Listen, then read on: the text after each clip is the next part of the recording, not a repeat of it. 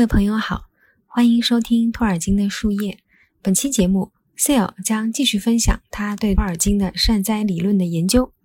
如此三年磨一剑的托尔金文本精读，非常宝贵而稀有。各位且听且珍惜。好，那我们来到第三部分。呃，在托尔金最早的作品中呢，是充满着恶灾与堕落。呃，然而这段黑暗日子中呢，依然流传下一个。从束缚得释放的故事，那就是贝伦与露西恩。作为托尔金著名的中州远古传说之一，这个故事与托尔金自己的人生联系呢也最为紧密。托尔金呢在其中也倾注了十分真挚的情感。那么，这个故事是如何体现善哉的经典模式的？善哉的经典模式又有哪些要素组成的呢？好的，首先我觉得我们还是要先注意善哉包含着是善与灾这两个核心的要素。它必然是以恶灾的降临为前兆，包含了堕落和各种意义上的牺牲，有创伤，也有死亡，这是必然要付出的代价。不仅是使得最终的善哉显得有迹可循而不再突兀，并且也升华了善哉的喜悦和来之不易，而后才是拯救和慰藉。那关于贝伦与露西恩的故事，我就不再复述了。但是如果要提炼出它与善哉最有关的核心两点，其一就是不朽精灵，他为了一个凡人的生命而放弃永生。其二，我觉得是大家可以多关注一下《夜莺之歌》的意象，因为露西恩她的经历名字提努维亚，它一直就是夜莺。呃，在古希腊时代开始啊，夜莺它就被视为是颂诗歌者，它作为意象一直反复出现在一些神话、童话、诗歌中，比如《变形记》，奥维德的《变形记》中的斐罗莫拉，还有米尔顿笔下把它形容为最为悦耳、最为忧郁的民情，还有王尔德和那个安徒生的童话。包括比较晚近一些的普拉切特和尼尔·盖曼合作的一本幻想小说《好兆头》的最后，它有一个夜莺在伯克利广场歌唱的这么一个场景。而吉比·史密斯就是托尔金那个挚友，他也在信件中曾经提及过，他当时在一战的战壕的防空洞里面，甚至都听过夜莺的歌唱，认为即使是枪林弹雨，夜莺的歌声也从未销声匿迹，实在是一个很奇妙的场景。可以说，在贝伦与露西恩的故事里。贯穿始终的夜莺之歌，它就是善哉最有力的一个象征。因为我们知道夜莺它这个鸟儿有什么特别呢？它就是特别在于它只有在黑夜中才会放声高歌。所以这里我还是在想老生常谈一下，为什么它这个贝伦与露西恩这个故事，它是作为托老的一个人生挚爱？因为刚好啊，可以跟之前我们说的他的人生经历这么一个话题所联系在一块。可以说托尔金和伊蒂丝的爱情也是一场善哉。贝伦露西恩。托尔金、伊迪丝，他这么一组对应，估计大家听到耳朵都有些老茧了。那么故事的灵感，大家都知道是来自托尔金在战后疗养的有一天，他见到伊迪丝在野芹花丛中翩然起舞。这里，但是这里我想强调的是，托尔金和伊迪丝他很长一段时间是属于两个不同的圈子里面的。伊迪丝他要尝试理解托尔金到底喜欢哪些神话和语言，但是他确实是始终也不是非常理解。而托尔金他需要忍受的是伊迪丝对日常琐事的一些关注，他们之间始终是有隔阂的，但是双方都为彼此做出了牺牲。那退休以后，他们搬到了海边的一个伯恩茅斯这么一个小镇，这或许是托尔金对伊迪丝的某种补偿，因为伊迪丝其实一直都比较反感或者说讨厌牛津的这么一个学术圈子，以及托尔金的那些吵闹的朋友。但反过来说，托尔金此举也牺牲了不少，因为他离开了为数不多尚存于世的朋友。但是让他感到欣喜的是，伊迪丝在伯恩茅斯收获到了一生从未有过的愉悦，他的精神状况和关节炎都转好了，结交到了一些真正的朋友。我觉得这是他们人生中最后的善哉时刻。可惜这段时刻并不长久。当托尔金失去了伊迪丝的时候，他也觉得他的世界就这样终结了。他在失去了他的露西恩后，不到两年也离开了人世。最后留给大家的就是贝伦与露西恩的坟墓。我最后还是想引用托老他自己在信件中是如何讲述他与伊迪丝故事的。托老这样写道：“他是我的露西恩，他是组成经历宝钻最重要的那个故事的来源。我们的童年都经历过可怕的磨难，我们从对方那获得了拯救，但却在之后的岁月中很难被证明完全治愈了创伤。在我们最终的会面前，我多么希望能够永远与他在森林的草地上手挽着手。”来逃避这场即将到来的阴影，这个阴影当然就指的是死亡。死亡或者其他程度的牺牲是善哉必须要有的吗？这是否是要得到善哉所要付出的最大的代价呢？因为当然我们理解，我们正常人理解来说，生命当然已经是至高的代价了。比如说五军之战，最后胜利的果实它其实是很苦涩的，因为索林、菲利、k i l i 等人他都阵亡了。当然也是有例外的，比如说对弗罗多来说，他的牺牲并不是英雄之死的宿命。弗罗多他其实并不畏惧死亡，他从来都没有害怕死亡。他的牺牲是他必须带着创伤活下去，并且他已经明白了他自己无论如何都是恢复不到夏尔的旧日生活中去的。他受到的最大的创伤也并非来自肉身，而是来自不能得到痊愈和解脱的心灵。当然，在中州神话里，最伟大的牺牲应该还是我刚刚说的精灵为凡人放弃永生，因为精灵在托尔金的设定中只会死于武器的创伤或者无尽的哀愁，所以我们才说露西恩和阿尔文他才会显得如此的高贵，因为他们是为了凡人而放弃了自己的永生。不过那个 C L，我想问一下，就是。礼物嘛，这个东西对于精灵来说，反而是他们所羡慕的一样。比如说上帝啊也好，或者伊鲁维塔所能给予到呃生灵的一项特权吧。呃，如果从这样来理解的话，呃，是不是露仙或者说阿稳他们放弃永生，其实并不显得从精灵的视角看，并不显得那样的。哎，确实，如果是这样说的话，确实是可能。但是陆仙和二文，尽管像你说，但是他们毕竟，我觉得他们有一点至关重要，就是他们放弃了与亲族一块生活。我觉得陆仙他们放弃永生以后，他是相当于是回到了凡人的世界里，是与亲族断绝来往。因为我记得阿尔文他最后和他的那个父亲阿尔隆德有彻底告别这么一个场景。对他们勇士就隔离了，因为相当于他就选择了别的一族，永远隔开。对对对，选择了人类的命运。我觉得我们说那个精灵为了人类放弃永生，确实感觉有点开上帝视角的感觉。因为对于精灵来说，他们很羡慕那个人类嘛，对，他们反而把那个人人类的死亡视为是因为他们给他们那个赠礼，确实是比较有意思，因为他们这是一种对应。其实我们在之前的那播客里《生与死》里面也谈到过很多，像 Muriel，他其实就是想要想要一种真正的死亡，但是其实他最后的死亡并不是真正死亡，最后还是在曼多斯徘徊，应该说。但是其实后来，那如果从呃那篇辩论里面，其实能够感觉到精灵或者说维拉他们其实了解到的上帝的礼物或者伊路维塔礼物，但他们并不知道那个伊路维塔的礼物是以惩罚的一个形式带给人类的，因为从人类视角来看，死亡它其实还是一种惩罚。嗯，那么据说啊，俄尔甫斯与欧律狄克这个是影响贝伦与露西恩最深的传说，有没有这样的说法呢？是的，因为俄尔普斯与欧律狄克，它有两方面的影响是非常直接的，也直观的。有很多学者也提过，其一就是最普世意义上的两个永恒的文学主题，可以说就是爱与死亡；其二是在情节元素上的，它重复的是一种为救回爱人的生命而下冥府的这么一个母题。这个故事的诗歌版本在维吉尔的牧歌、奥维德的变形记，还有博爱修斯的哲学的慰藉中，它均出现过。那么通晓古典文学的托尔金。他对维吉尔和奥维德的叙述肯定是不会陌生的。还有就是博爱修斯的这部作品，就是托尔金他曾经熟读过阿尔弗雷德大帝阿弗雷德 Great 翻译的昂格鲁萨克逊版，它的题材就是一首来歌式的，并且它这个哲学的慰藉 consolation，它的这一个词的翻译正好对应的就是托尔金论仙境奇谈中的 fairy story 的慰藉，就是安慰功能。那这个故事的。就是俄尔甫斯·欧利狄克这个故事，它的关键情节其实大家估计也都很熟悉了。简单来说，就是俄尔甫斯用歌声打动了铁石心肠的冥王，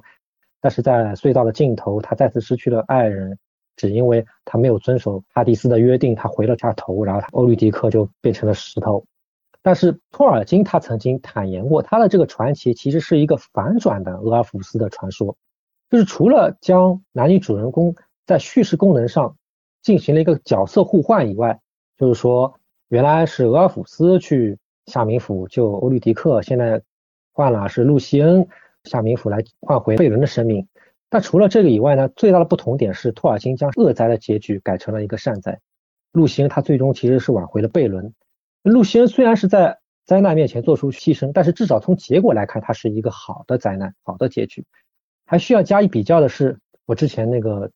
嗯，提过的那个奥菲欧爵士，奥菲欧爵士他其实是一个直接有迹可循的，就是完全借鉴了俄尔甫斯与欧利狄克的这么一个浪漫传奇。托尔金是非常欣赏《仙境奇谭》的善哉结局的改编，所以他并且亲自将它翻译成了一个现代英语诗歌版本。它其中的一些渊渊源和影响是必然存在的。啊，那我们刚才呢听了 Seal 分享了善哉作为一种经典叙事模式中灾难的一面啊，既表现为作为善哉的铺垫的恶灾啊，也表现为善哉来临那一刻必要的牺牲。那现在呢，我们来听一听善哉中善是如何体现的。魔戒中有很多经典的大逆转啊，Seal 可以随便举一些例子吗？呃，一般魔戒中它很多大逆转，它都出现在一些战役里面，比如说魔戒之前的那个前传《霍比特人》中的五军之战，还有魔戒中的圣盔谷之战、佩兰诺平原之战。当然，我觉得最令我们印象深刻的倒不是这些战役，反而是那个我觉得应该是摩多火山最后丢戒指那个很戏剧性的一幕。我觉得它是一个真正意义上最大的一个大逆转。那这些逆转啊，都包含着拯救带来的安慰。那么善哉中的拯救和一般的拯救有什么不同呢？就它是包含哪些经典的拯救的模式呢？善哉的拯救它不同就在于，它首先是一种意外的拯救，即便你说它是拯救过后，依然会伴随着很多创伤和失落。他承担拯救使命的英雄，也不再是。啊，我们第一纪元看到的一些很普遍的精灵啊、神啊，之后的故事很多都是凡人，甚至是霍比特人。这就是托老曾经提出过的一个观念，就是转动世界之轮的是凡人来转动世界之轮。那托老他在贝伦与露西恩故事中第一次使用了这么一种模式。我记得他是在呃，让我想想，他应该是在那个《精灵宝藏》的序言里面，还是在出版商的那封信件里面，他这样写道。在这个故事中，我们遇见了即将在《霍比特人》中凸显出来的主题的第一个例子：世界历史中的那些伟大的策略及世界之轮，往往不是王侯贵族或者统治者，甚至不是靠主神，而是靠貌似默默无闻者和弱小者来推动的。身为凡人的亡命之徒贝伦，他在露西恩的帮助下（括号露西恩她虽然是精灵公主，但是也不过是个少女），她成功做到了所有大军和勇士都未能做到的事。他闯进了大敌的堡垒，从铁王冠上取下了一颗精灵宝钻，他因而得以迎娶露西恩为妻，达成了凡人和不朽种族之间的第一次联姻。那么，在过去的舞台上，确实决定那个中州命运的有很多都是主神维拉也好，黑暗魔君 Mogos 也好，还是堕落精灵菲埃诺也好，这些神通广大的强力的角色。如果按照弗莱诺斯克普弗莱他在批评的解剖中的那个观点，就是这些角色都是属于。远远高于凡人与日常生活的神话一级，它造成的后果往往就是我们在之前看到的很多恶灾。但是贝伦如仙这个故事中呢，给予中州带来希望的却是人类和并没有多少战斗力的一个精灵公主。在最初的散文文稿《提诺威尔的传说》中，贝伦的身份他是被设定为一个是诺多族的精灵，但是在往后的很长一段时间中，托尔金他做了很多修改，尤其是一次很至关重要的修改。贝伦他最终是从精灵被设定为是人类，那么这一个修改，它其实有意识的增加了精灵和人类之间的身份落差，它使得凡人英雄转动世界之轮这个难度一下提升了。而露西恩的它的原型其实是一个反童话模式的一个形象，因为童话里面经常出现的是等待别人拯救的公主，但是露西恩她其实是一个拯救王子的公主，而不是我们熟悉的那些童话啊浪漫传奇里面那些公主。她并不是一个需要些英雄来拯救她的这么一个少女。她虽然也贵为精灵，但是他的法力、他的魔力，他是无法用来直接对抗大敌的，而是靠他的夜莺之歌一次又一次的催眠敌人，同时为贝伦疗伤。他的勇气、忠贞和歌声使我们印象非常深刻。在凡人英雄追寻之旅中，他数次拯救了同样勇敢但是缺乏魔力与那个敌人进行抗争的贝伦。所以我们可以说是贝伦拯救了世界，而露西恩拯救了贝伦。托尔金这样一种凡人来转动世界之轮的主题和历史观，很有可能就是我们之前说的，他来自他的人生经历，就是一战的经历。贝伦他是以毒手贝伦，因为他取宝藏时候被咬掉一只手，他这个称号来名扬于精灵族。但是最后让我们想到的是什么呢？就想到了很多很多，就是从战场上归来的年轻人，他们是带着残缺的身躯回到家乡的。也恰恰是因为战争，他告诉了我们普通人他是如何脱离了日常，他在用普通人的力量来改变国家和民族的命运。在之后的霍比特人和魔戒的故事中呢，托尔金更是将这一个凡人转动世界之轮的主题继续深化。他设计出了一个比人类还要卑微弱小的种族——霍比特人。比如说，霍比特人中比尔博，他是从来没有幻想过不期而遇的冒险，他甚至很讨厌冒险。他不是一个英雄，而是一个飞贼的身份，是加入冒险小队的，或者说是被那个被人贩子拐进小队也好。就但是到了魔戒的故事中，托尔金他在这个基础上呢，继续强化成了一个全新的模式，就是反追寻 （Anti-Quest）。约瑟夫·坎贝尔他曾经有一本比较神话学著作，就是叫《千面英雄》，他曾经归纳出了一套关于追寻模式的神话母题原型，叫英雄之旅。呃，基尔加美什、伊阿宋、赫拉克勒斯、奥德修斯、埃尼阿斯这些英雄，我们都很熟悉的这些神话英雄，他们通常都是翻山越岭啊，漂洋过海到一个危险的境地。但是在一个固定的模式中，这些英雄他表现的追寻是对一些无上荣耀的追寻，比如说圣杯。而弗罗多他确实恰恰相反，他不是说他要追寻某种功绩也好，荣耀也好，他反而是为了背负某种使命，他才有的追寻。他一开始就坦言，我愿意带走魔戒，但是我不知道路在何方。他千辛万苦，并不是为了去获得什么宝物，而是为了摧毁一样宝物，就是摧毁魔戒。在这个过程中，弗罗多也会挣扎于内心的软弱和诱惑，这通常也是我觉得最打动我们的部分，因为。弗洛他代表的并不是说有多么高高在上的英雄，他代表的是我们这些普通人所能企及的一个高度。那么与凡人转动世界之轮相对应的，还有第二种拯救模式。反过来，托尔金作为第二世界的这么一个次创造者，他在主人公感到绝望的时候，如何用天意之手来制造机械降神？那托尔金他最常调动的这么一个救兵就是巨婴族，因此也通常被那个一些研究者称为机械降鹰。那巨婴他曾帮助过贝伦与露西恩逃离安格班的巨狼，在五军之战中扭转战局，以及被我们所熟知的在末日火山口的关键时刻救了山姆和弗罗多。那托尔金曾经在书信中，他是这么评价他对巨婴拯救模式的一个谨慎的使用。他说：“巨婴是一危险的机器，我保守的使用它们，这其实是对他们可靠性和用途的绝对限制。所以，其实上机械降音历来是。”许多中州神话的爱好者觉得颇有争议的一点，因为经常会有读者会吐槽，这个大鹰这么厉害，那为什么不让他直接把弗罗多就是送到那个末日火山口呢？就像是孙悟空翻一个筋斗云就能取经一样。但是也有很多读者尝试给予合理化的解释，就是说，呃，巨鹰它是有自己的职责的，比如说传递情报和监视敌人，他们需要隐藏自己的行踪，因此才不能直接干预中州的命运。他们只能去拯救那些拯救了中州的人，当然这么说是不无道理的。但其实摧毁魔戒这么一个使命中间最关键的一环，并不是巨婴，它其实是古鲁姆以及弗罗多那个幸运的堕落。Felix Cooper 就是，即便最初是让巨婴空降摩多，但是他如果缺少了古鲁姆的间接的作用，弗罗多可能还是完不成任务的。所以托尔金他在此前已经埋下了很多伏笔和铺垫。甘道夫就曾经对弗罗多说过这么一句话：“即使是古鲁姆，他也是可能有一番作为的。”所以弗罗多才出于仁慈，放了古鲁姆一条生路。古鲁其实他也是被视为，可以说他是一个弗罗多的影子人物，他是一个反面的霍比特人。因此，我们说到最后，无论是凡人转动世界之轮，还是巨婴拯救这么一个模式，它其实本质上是一体的。即使说我们说把它吐槽啊。也语成说是一种机械降临、机械降神，但是根本上它还是凡人的人性在这两种拯救模式中发挥了最大的作用。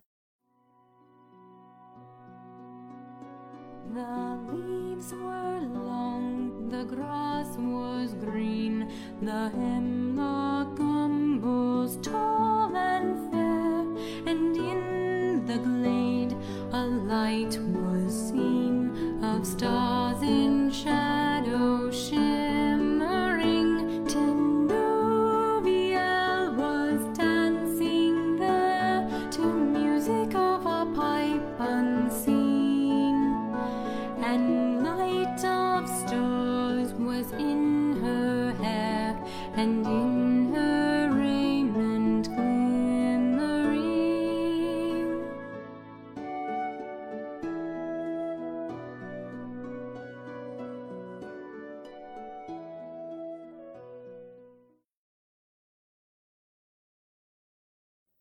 果我们从那个结果上来推论呢，好像贝伦与露西恩 （Frodo Sam） 他们的爱和牺牲、勇气与仁慈，是为后来的善哉呢提供了一个发生的条件啊。但这些呢，都是托尔金在情节上提前埋下的一个伏笔啊。想问一下，你觉得善哉是否一定要有爱与牺牲、勇气与仁慈这些作为前提条件才能出发？或者说，善哉是不是一定要在基督教的这种语境下才可以讨论呢？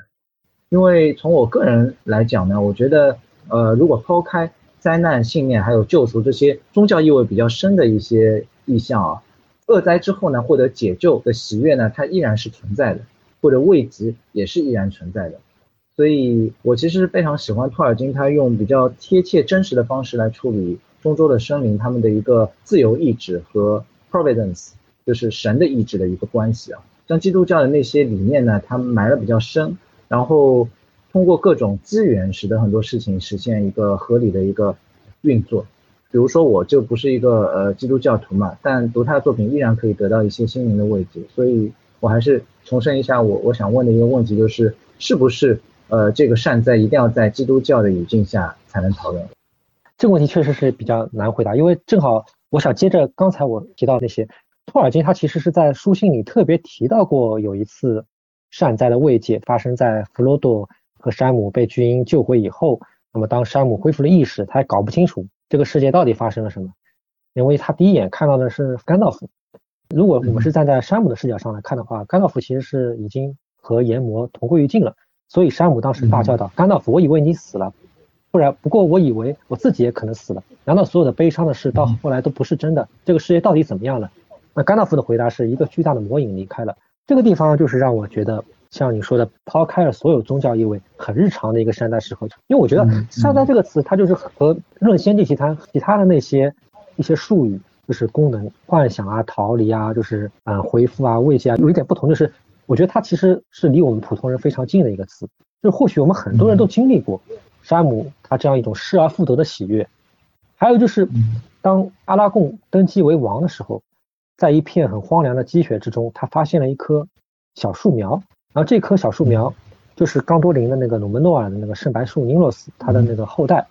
那么阿拉贡就把那个树苗种在了冈多城他原来那个枯死那个圣树的土壤之下。这其实我认为它也是一种大难后的希望的象征，尤其是联系到了阿拉贡的名字艾斯泰尔，就是他在精灵语中希望的意思。所以我认为这两个例子可能是让我觉得是我们在基督教义以外，即使我们不是基督教徒，也能体会到的一种心灵的慰藉吧。那。如果我们将托尔金整个神话体系放在一起呢，我们是可以发觉里面有很多的善哉啊。但善哉其实它也需要有一定的参照对象的，我觉得，比如说，呃，末日终战，或者 El Lando 的远航，还有愤怒之战这些内容，相对于胡林一家子的一个悲惨的经历而言，它是一种善哉。但如果如果我们把那个时间点只是局限在胡林子女这一本书里面，那他们这些人物所遭遇到，那就显得非常的不幸了。所以我想问一下，就是作为《仙境奇谭》啊，包括《胡林子女》这些文本，应该说也算作是一种《仙境奇谭》吧？那它也一定会具备《仙境奇谭》的一种功能。所以，如果我们把它们单独拿出来看，是不是里面依然有一些善哉的一个成分加在里面？这个问题确实是非常击中要害，因为比如我们单看冈多林的陷落，或者说是《胡林子女》，其实我已经有意识到，它其中并不能感受到多少《仙境奇谭》的慰藉功能。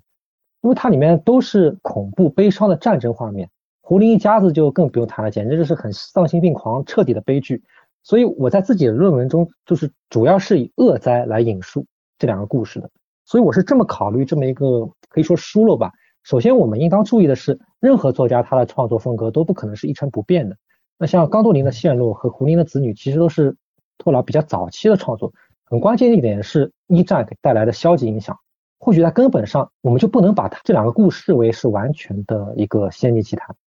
相反，嗯，我认为是在神话史诗和仙境奇谈这两种素材来源中，可能对对托尔金这两个故事——冈多林的陷落和胡林子女这两个故事观影响更大的是古希腊的悲剧和异教的神话，就是北欧神话那些，比如图林图伦巴，他身上有着俄狄浦斯王、贝奥武夫、西哥德，还有那个卡勒瓦拉里面的那个。库勒沃的影子，他们共同点就是英雄的悲剧性弱点。这也就是为什么我觉得创作时期同期的贝伦如仙会显得如此的与众不同。因为悖论如仙很明显是体现了他是对他之后创作风格发生了一定的转变。就是在悖论这么一个不同文稿的故事中，我们能读到的是两种传统的综合运用、综合融合。也就是说，神话史诗的悲剧色彩和仙境奇谈的善哉慰藉，在这个故事中形成了喜悦周的忧伤的一个风格。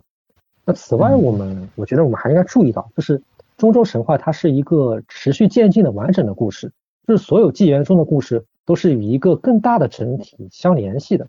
比如我们说人类与精灵血脉的三次结合，还有善哉极为关键的一个意象的传承光。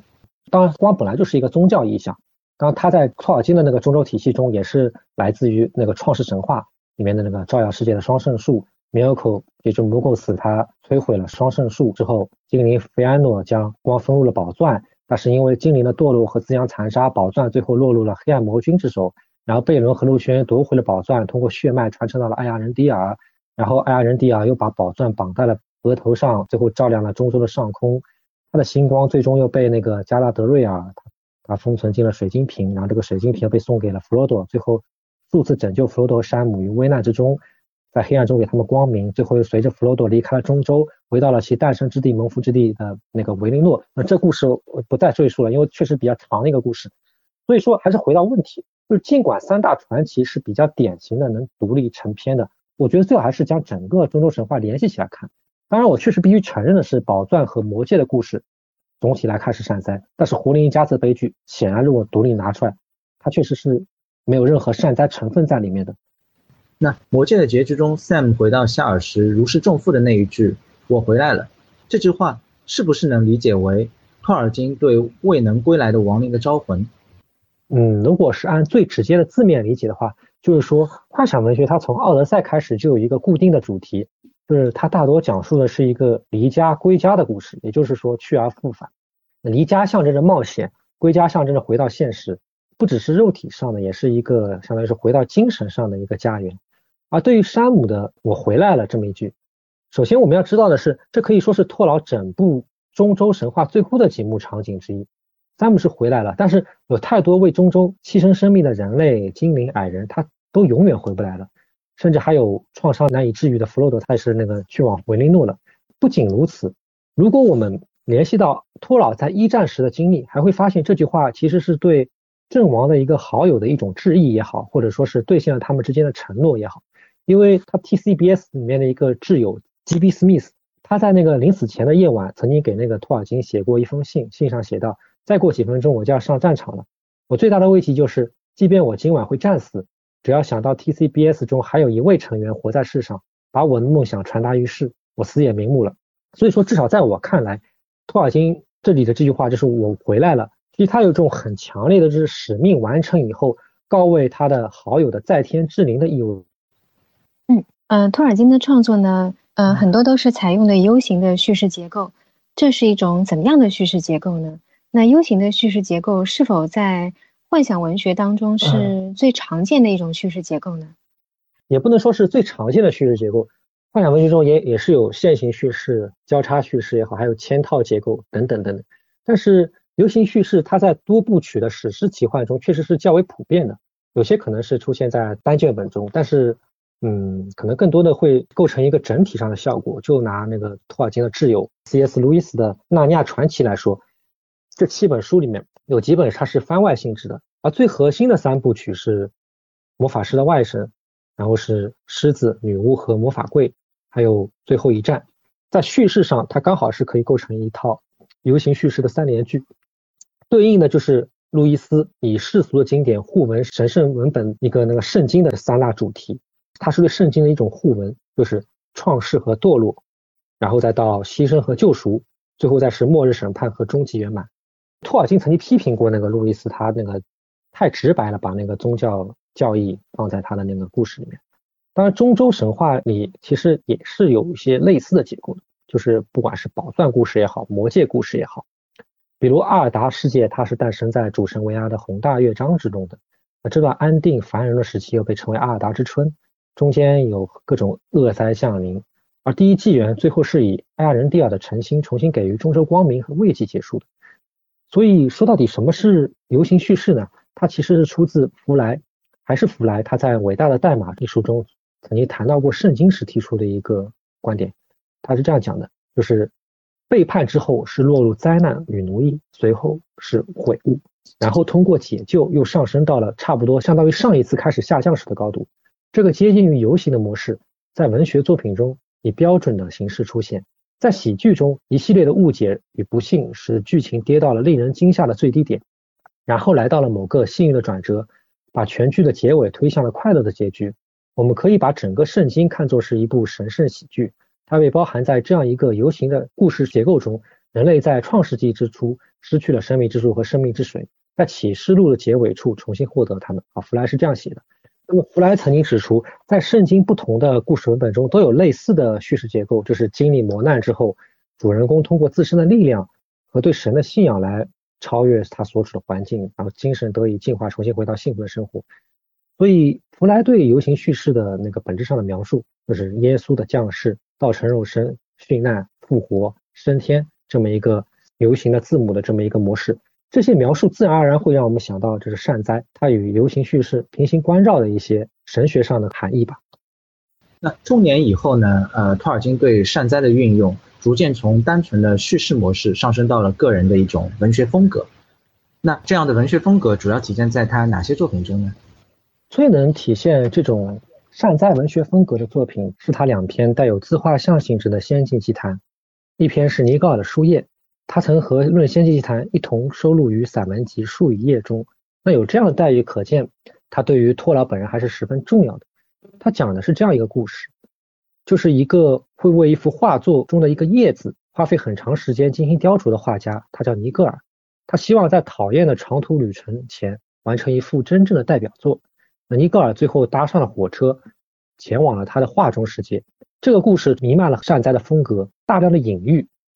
画家尼格尔，我们可以将他视为是作家托尔金。他的名字尼格尔本身，他是指为琐事操心的这么一个意思。那尼格尔为了他的艺术牺牲了原意。中年后的托尔金也时常是因为创作而在那个学术上显得有点不务正业。尼格尔画中的树，即托尔金的整个神话体系，而叶子则是他的故事、研究和论文。尼格尔乘坐火车进入他的第二世界。这就象征了我们所有人的归途死亡。上面这个观点其实是汤姆希比教授是在《通往中州之路》里面提出来的。那托尔金他在自己的论文中也曾写到，对于故事的作者来说，从覆盖着岁月之森的无数叶片中采集到一些叶子是很容易的，困难的是自己创作出一片全新的树叶。托尔金在尼格尔的树叶中有过一段非常明显的比喻或者说隐喻，他是这样写到的。有一幅画，尤其叫它挂心。要画的原本是风中的一片叶子，后来变成了一棵树。树木越画越大，生出了无数的枝丫，长出了最稀奇古怪的根节。真情翼鸟也出现在了画面上，栖在树枝的枝头。尼格尔对其他的画失去了兴趣，或者把他们的题材全都塞进了这幅巨作里。不久，画布就大的非得用梯子才能继续作画。只见尼格尔攀上爬下，这里补一笔，那里涂一片。那这幅最令人或者令尼格尔就是托尔金挂心的画，便是《魔戒》。这是一个断断续续耗费了他十年心血的故事，期间数次因为不敢疏忽的职责而拖延。这里面有家庭的责任和教学的任务都耽搁到了他的创作。那完美主义又使托尔金把过多的时间花在细究一片树叶上面。神话的故事树上的每一片叶子都必须保证它是拥有不偏不倚的一致性。那托尔金也开始担忧他的宝钻和魔戒故事会不会也像尼格尔的画一样被世人所遗忘。那欣慰的是，陪伴他的始终有朋友，就是他的那个 Inklings，始终是在支持他的。比如 C.S. 路易斯就曾在信件中调侃说：“最终魔戒历经波折后终于出版了，这其实也是善哉之后的一场漫长的终曲。” The long cold after the catastrophe，所以可能很多人都不知道，即便是托老的学术和创作，对他而言其实也是一种善哉，因为他也花费了很多很多的精力也好，时间也好，投入到里面。那还有一部无法忽视的作品，也是托尔金创作生涯的终止符，那就是《大武顿的铁匠》。他的创作初衷其实是托尔金给乔治麦克唐纳的《金钥匙》写的一篇序言。他本来是想为读者解释什么是 fairy。也就是“仙境”这个词的含义，没有想到越写越长。他本来的一篇书评，然后写成了一个 fairy story，最后他就干脆把它扩展成了这个故事《大武顿的铁匠》。那写这个《仙境奇谭》的时候，托尔金其实已经步入晚年了。当年与他一同出入英海酒吧那些最好的朋友，他已经纷纷离世了。就是他让托尔金感受到的是什么呢？是一种，他就把自己比作是一像是一一棵老树一样，就看着他的身上的叶子一片一片的掉下来的这种痛苦。那其中尤其是路易斯的离世，让托尔金感到特别的沉重。他是这样形容的：他说，唯独这一次，我的感觉就像是斧子砍在了树根上面。托尔金就越发感到了孤独。大武顿的铁匠，因此也成了托尔金的善哉，他的最后的致意。贯穿始终的，除了我们之前经常能看到的一些随处可见的一些难懂的隐喻，还有一种怀旧的忧伤和对世界与终极告别的不舍。铁匠史密斯，他以星梅，他在那个仙境集团中被称为星梅的身份，他前往仙境来完成恢复、逃避、慰藉。但是最终他还是交还了星星，仙境之星，他被放置在了一个旧的黑盒子中，等待他的下一任的小主人。这个整个仙境集团的故事的压抑的情绪，在他最后交还星星的这么一个时刻达到了高潮，就是善哉的来临。我觉得也是托尔金对他的读者的告别，因为最初读他《霍比特人》的那一批孩子已经长大成人了，他们注定还是要告别仙境的。所以，我们还是要回到仙境 “fairy” 这个词。托尔金的短篇幻想小说集其实被收录进了一个集子，叫做《险境奇谈》。那险境，它其实之前的节目其中有提到，它是对仙境特征的一种描述。托尔金曾经说过，仙境就是险境。那么离开危险境地，既是代表了放弃对仙境的冒险。托尔金曾经借精灵哈尔迪尔，他道出了仙境的真相。这个险境的世界呢，他是这样写到的：它充满了危险，其中也有不少黑暗之处，但是。仍然有许多美丽的事物，尽管如今在许多的地方，爱都交织着悲伤，但或许还是爱占了上风。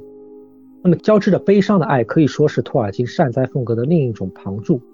贯穿了中州的爱情传说，一直到托尔金晚年那那些对朋友也好，对他伊迪丝也好一种告别，甚至包括托尔金对于阅读他们的作品的那些读者的告别，他就想告诉他们那些读者，你们终有离开仙境的一天。因为现实世界它也是一个险境，同样也是黑暗与美丽并存，现实也是一场冒险。那让我们总结一下善哉的观念，善哉的观念的生成体现在托尔金的创作和研究的方方面面，同时也对他成佛抚养一生的最好的回顾。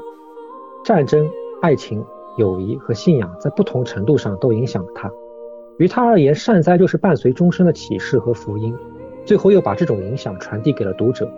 我们抚摸着这些新鲜叶片的树叶的叶脉，岁月的痕迹也时刻提醒着我们：成长相伴着善哉，生活也遍布了善哉。我们的人生或许也和托尔金一样，离不开善哉的眷顾。不仅如此，我认为每一位托学的研究者所体验到的也是一次又一次新的善哉，因为托尔金就像一具棱镜一样，在托学研究者的探索下反射出了多彩的光辉。托尔金广博而精深的语文学和古典学造诣，引领着一代又一代的托学研究者航向笔直航道。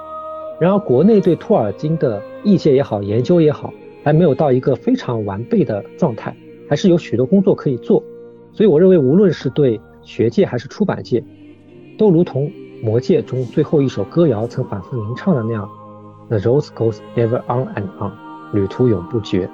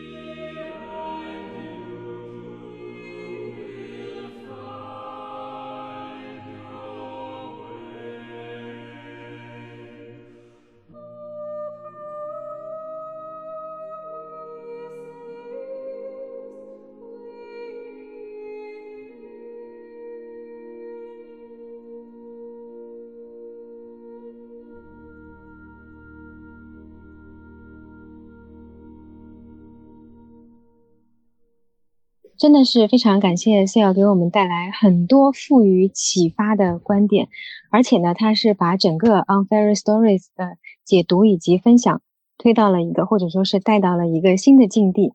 那非常感谢 Sale 来到我们的节目，也非常感谢各位朋友的收听和陪伴。那我们下期节目见啦，拜拜。